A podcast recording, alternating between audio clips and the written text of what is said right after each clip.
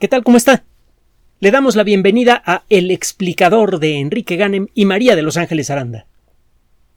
En las últimas semanas, en los medios de comunicación masiva, ha aparecido una oleada de noticias relacionadas con eh, las temperaturas elevadas que se registran en muchos lugares del planeta, que han roto todos los registros hasta el momento, etcétera, etcétera. Ya, ya, se, ya se sabe la historia seguramente.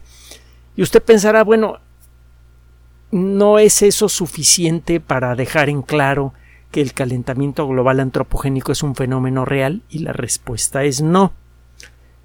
Antes de continuar, refrendamos lo mismo. Es claro que las actividades humanas están afectando gravemente al ecosistema. No estamos en ningún momento dado, cuando presentamos noticias sobre cuestiones meteorológicas en este espacio, invitando a la inactividad o a seguir haciendo las cosas como las hemos venido haciendo hasta el momento, que no es lo mismo. No, no, no. Necesitamos tomar acciones rápidas, a gran escala, verdaderamente agresivas para detener el daño que le estamos haciendo al ecosistema y si es posible revertirlo. Lo que pretendemos decir en este espacio es que el centrar todos los esfuerzos de recuperación ecológica en el rollo del calentamiento global antropogénico es peligrosísimo porque vamos a creer que cambiando automóviles de gasolina por automóviles eléctricos vamos a hacer alguna diferencia y no va a ocurrir nada. El problema que tiene la sociedad humana con el ecosistema tiene que ver con números y con actitud, con una actitud infantil. Números somos 8 mil millones de personas, crecemos a razón de casi 350 mil nuevas bocas que alimentar todos los días. Todo eso es a cuenta del ecosistema. Y dos, nuestra actitud rapaz eh, eh, predadora de agarrar todos los recursos del ecosistema que podamos para eh, generar mucha riqueza y luego concentrarla en pocas manos. Mucha gente solamente ve pasar esa riqueza, pero bueno.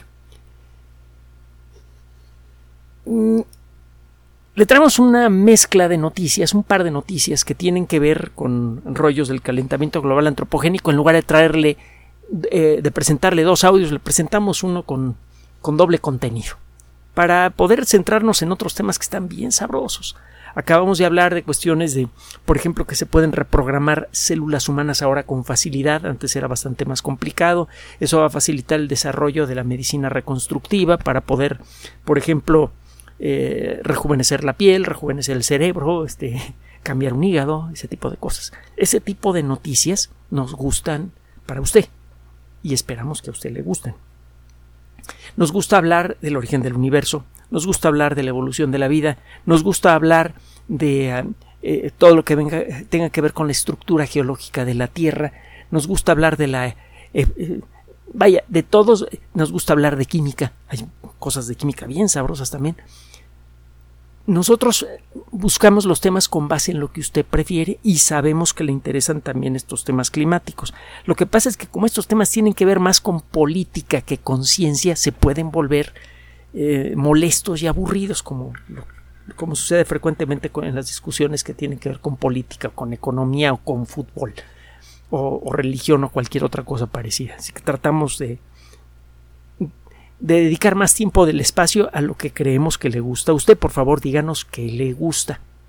Y antes de continuar, y como siempre, estamos muy agradecidos con todos nuestros patreones, las personas que nos apoyan en Patreon, con las personas que nos apoyan en PayPal y con todos ustedes por hacernos el honor de escucharnos.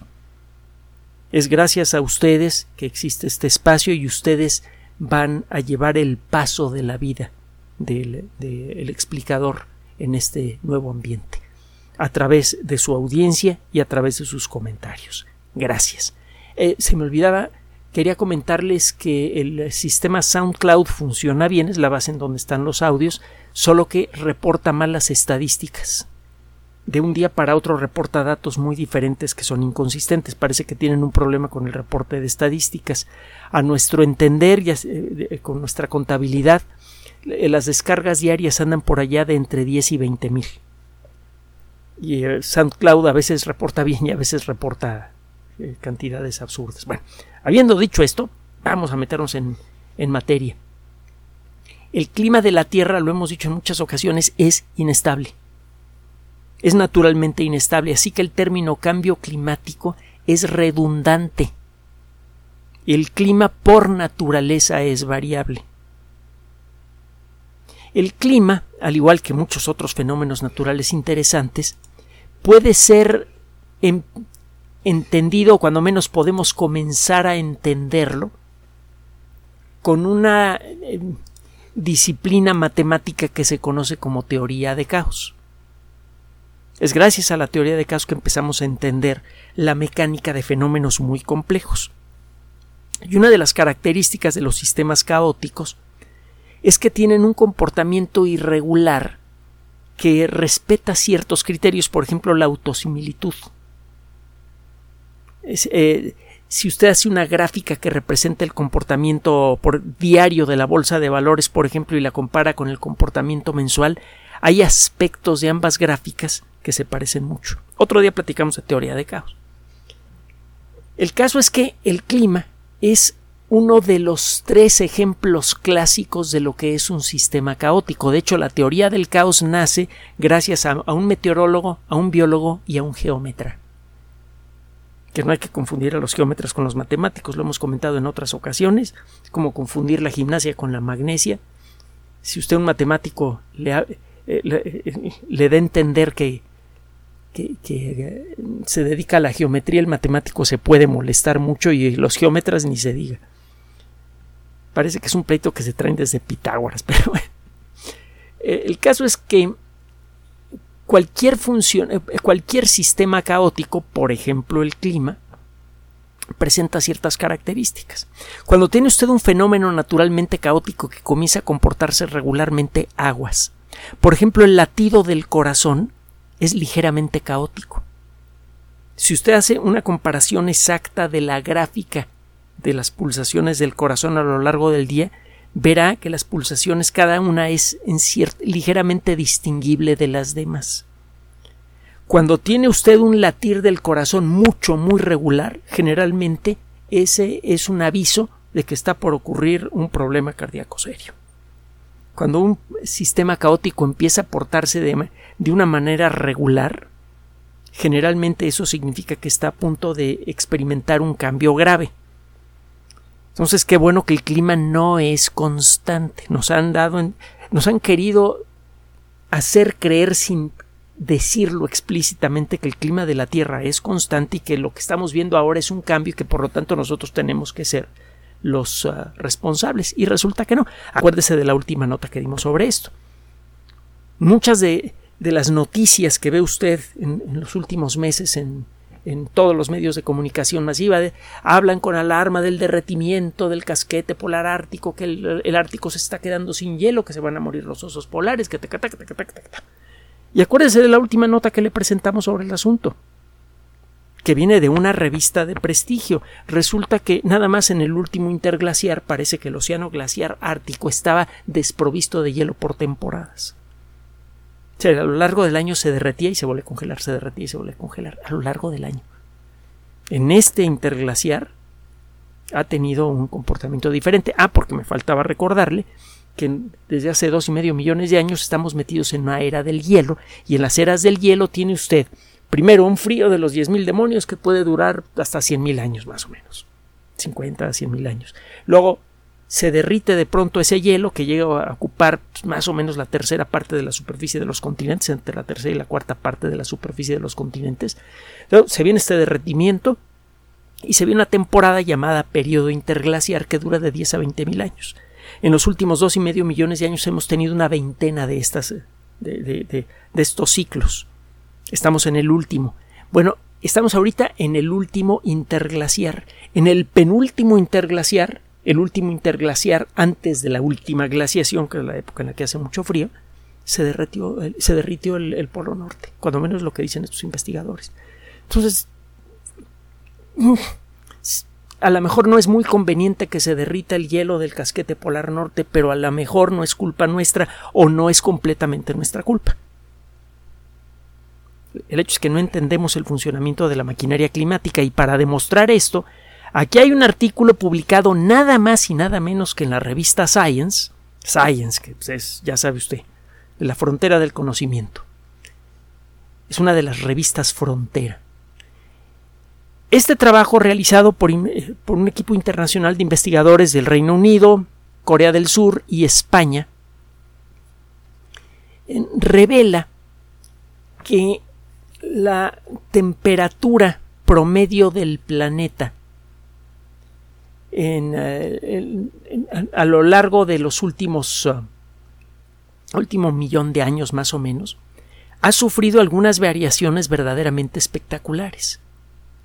De hecho, hace aproximadamente un millón ciento veinte mil años, eso es lo que dicen estos investigadores, encuentran esta evidencia, hubo un evento de enfriamiento masivo del Atlántico Norte que tuvo un efecto espectacular en la distribución de la vegetación, en el clima general del planeta y también en la distribución, el acceso a fuentes de alimento.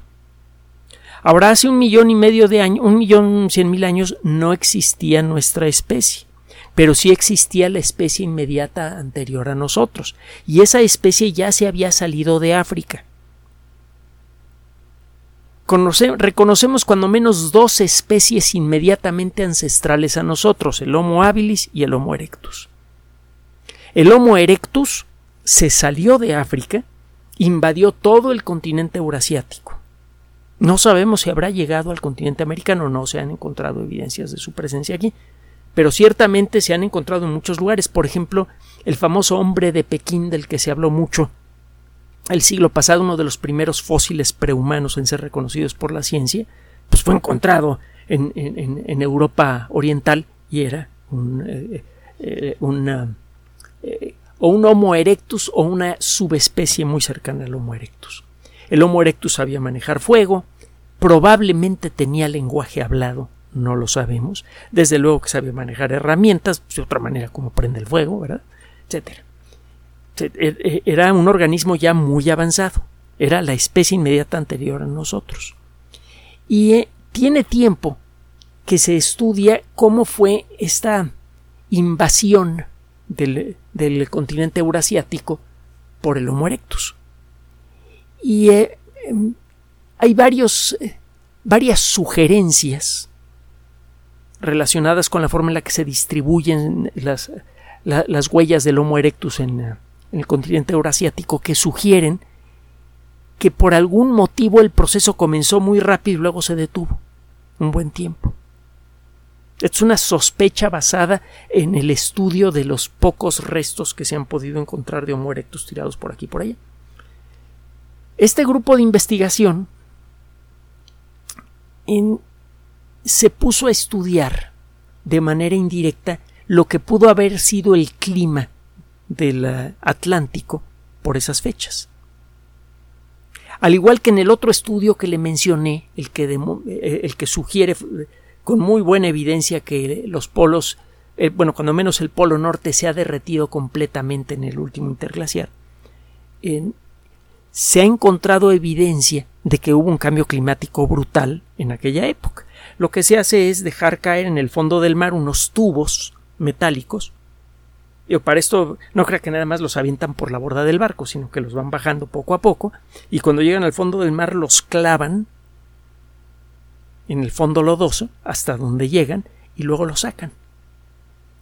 Estos tubos huecos quedan llenos de lodo cuando llegan al laboratorio o en el mismo barco, pues muchas veces tienen con eso, eh, eh, en los barcos de investigación las herramientas que necesitan para iniciar los trabajos. Usted acuesta el tubo, le mete un pistón por un extremo y por el otro lado sale un tubo de lodo. Un tubo sólido, un cilindro de lodo. Ese cilindro de lodo tiene una serie de rayitas que a veces se ven muy bien a simple vista y a veces las necesita ver con microscopio. Estas rayitas representan capas de distintos materiales que fueron depositándose en el fondo del mar.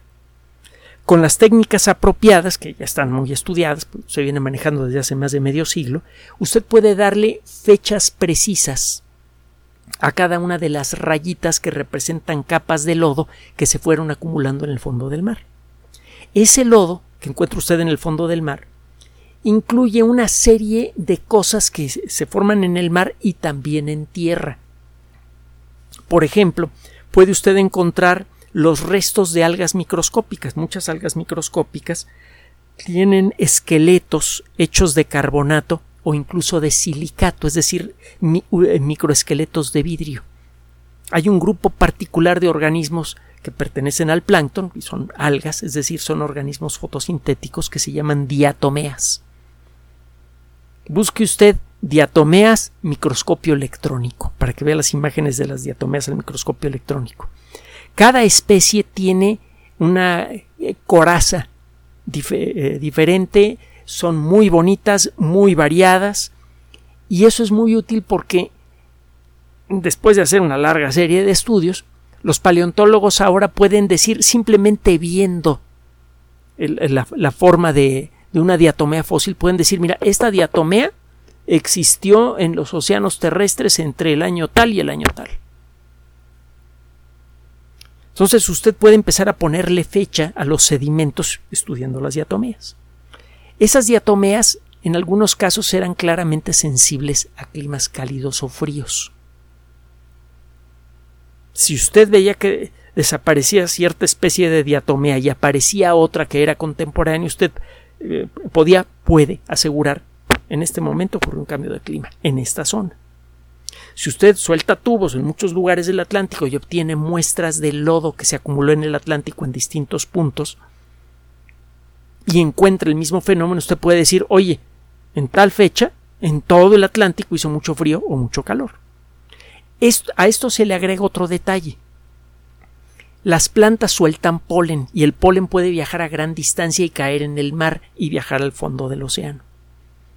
Entonces, cuando saca usted uno de estos cilindros de lodo, no solamente encuentra las, a las diatomeas, encuentra también al, al, polen, a los granos de polen. Y los granos de polen, desde luego, al igual que las diatomeas, tienen formas muy peculiares que se pueden asociar con una especie u otra. Y eso a su vez le da una idea del clima. Si usted encuentra polen de plantas que viven en ambiente tropical, usted sabe que a una distancia no mayor de X kilómetros, se puede dar uno una idea de cuánto viaja el polen, hubo vegetación eh, tropical. Si usted encuentra que en distintos puntos del Atlántico hay mucho polen de plantas tropicales que les gusta el clima caliente, usted puede empezar a suponer que en esa época hubo clima caliente en una parte importante del hemisferio norte, por ejemplo y que el polen proveniente de plantas americanas o europeas fue depositado en el fondo del mar en esa época por lo mismo. Entonces va usted revisando este, este, este, cilindro de lodo, va viendo qué granitos de polen y qué diatomeas hay, y puede empezar a hacer, aunque sea de manera tosca, una gráfica de cómo era la temperatura del Atlántico a lo largo de los últimos dos millones de años.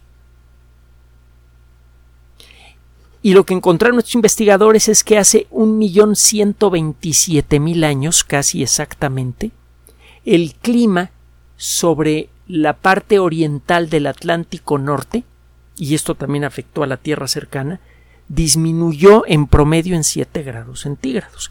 Una disminución de 7 grados centígrados en promedio es verdaderamente eh, terrible. Es, es, una disminución gravísima. Eso significa que eh, durante el invierno debió hacer un frío verdaderamente terrible.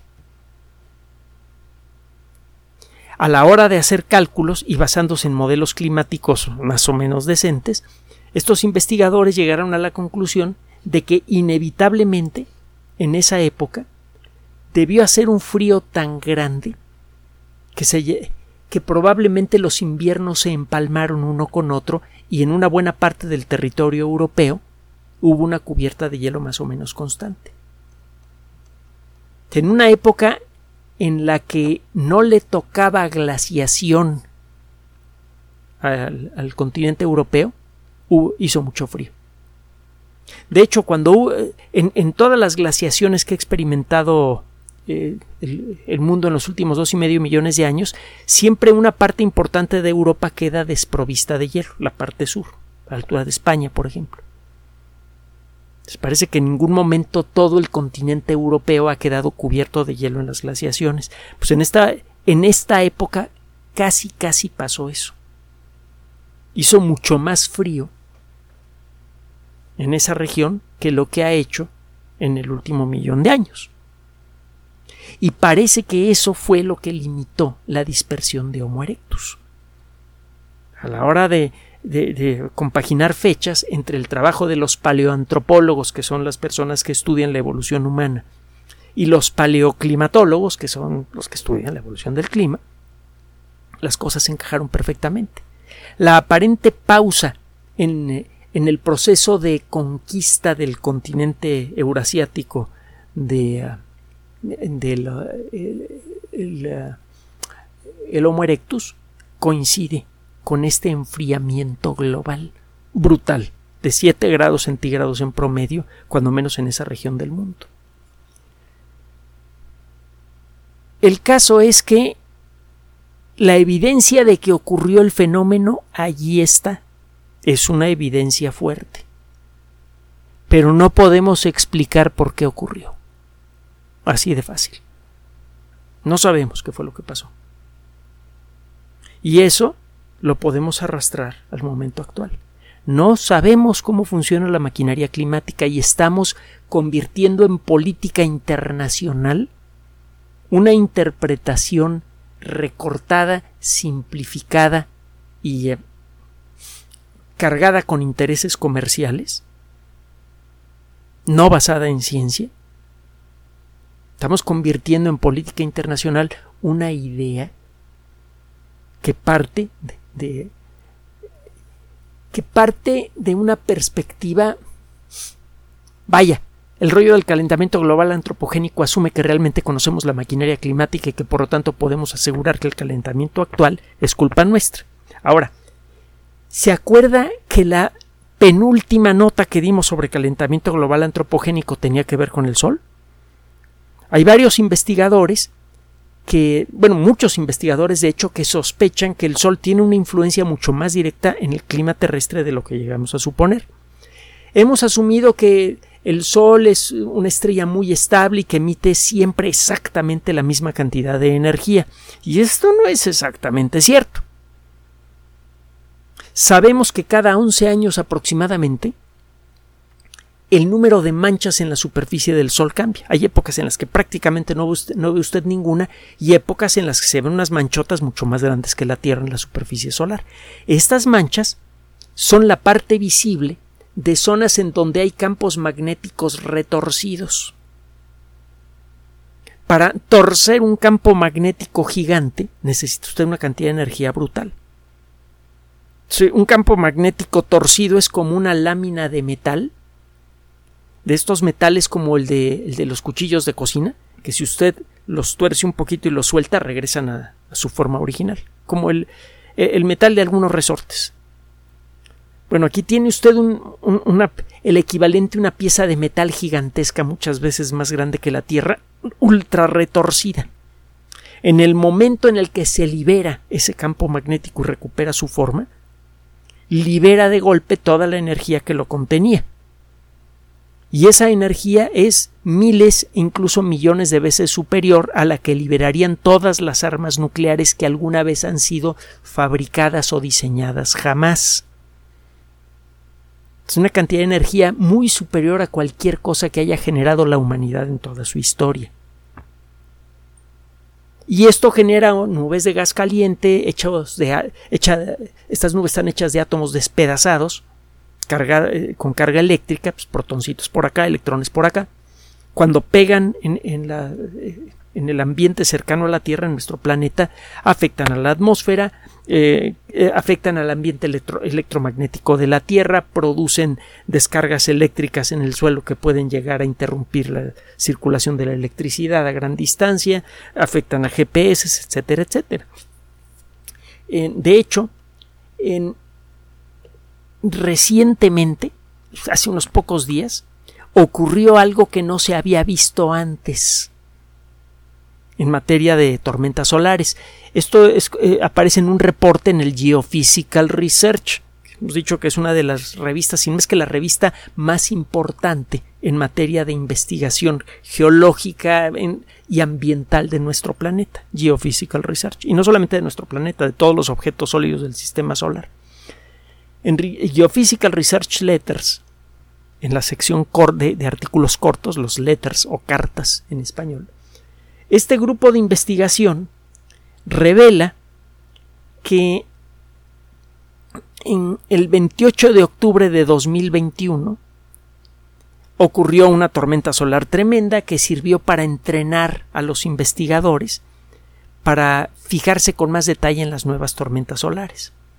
Pues bien, hace unos pocos días, una de esas super tormentas solares que mencionamos en su momento, en, le pegó al mismo tiempo a la Tierra, a la Luna y a Marte. El ancho de la nube de gas hecha de átomos rotos que aventó el Sol era tan grande que cuando pasó a la altura de la Tierra eh, incluyó a la Tierra y a la Luna. Y esa misma nube alcanzó a llegar hasta Marte. Claro que Marte estaba del mismo lado del sistema solar que nosotros, pero bueno, el caso es que es la primera vez que se registra una nube tan poderosa que es capaz de cruzar los 149 y medio millones de kilómetros que hay entre la Tierra y el Sol, pegarle a la Tierra y a la Luna, y mantener su integridad por más del doble de esa distancia hasta pegarle a Marte. Esto es consecuencia de una serie de anuncios que se vienen haciendo desde hace tiempo existe una oficina del clima espacial de la NASA y otras organizaciones que mantienen la atención sobre el comportamiento del Sol. Y eh, le decía yo, esta noticia de la, nube que le pegó a, a tres objetos del sistema solar parece que forma parte de una situación que es cada vez más clara para los científicos que estudian al Sol. Le comentaba que cada once años y medio cambia la cantidad de actividad magnética en la superficie del Sol y cuando hay mucha actividad se forman muchas manchas que cuando revientan eh, liberan una cantidad de energía brutal. Bueno, este ciclo de actividad solar parece que es mucho más activo, mucho más poderoso de lo que se predijo. Se sabía que iba a ser un ciclo muy activo en el que estamos viviendo ahora, pero resultó mucho peor, de, o mucho más intenso de lo que se creía la actividad solar es mucho más intensa. Bueno, la nota que le presentamos hace poco sobre la actividad solar sugiere con fuerza, es una sugerencia pero basada en, conocimiento científico sólido, que estas nubes de gas eh, eh, de, átomos rotos que arroja el Sol cuando sufre una explosión de estas, puede calentar la atmósfera de la Tierra y bastaría con que una de estas nubes deposite una cantidad pequeñita de la energía que trae en la atmósfera terrestre para que ésta se caliente mucho. Acuérdese de lo que le dije. La energía que libera una de estas nubes es miles o incluso millones de veces superior a la potencia de todos los arsenales nucleares que han existido jamás en nuestro planeta. Es una cantidad de energía brutal. Entonces, aunque nos toque una fracción chiquitita de esa energía, ya con eso podríamos tener para que se caliente la atmósfera. Y acuérdese también de lo que comentamos hace, hace, eh, tiempo con respecto a, este tema. Y es que a principios de la Edad Media, ya se observaba, a principios del Renacimiento, perdón, cuando se comenzaron a observar las manchas solares de manera regular, porque se observaban de manera irregular en el pasado, eh, quedó claro que el número de manchas solares fue especialmente bajo durante un tiempo largo aproximadamente un siglo, el Sol prácticamente estuvo desprovisto de manchas solares. Y eso coincidió con una etapa en la historia climática reciente de la Tierra que se conoce como la pequeña edad de hielo. Eh, los registros de la época reportan que durante esa época el, ah, el clima cuando menos del continente europeo fue tan feo que los inviernos se empalmaban uno con otro.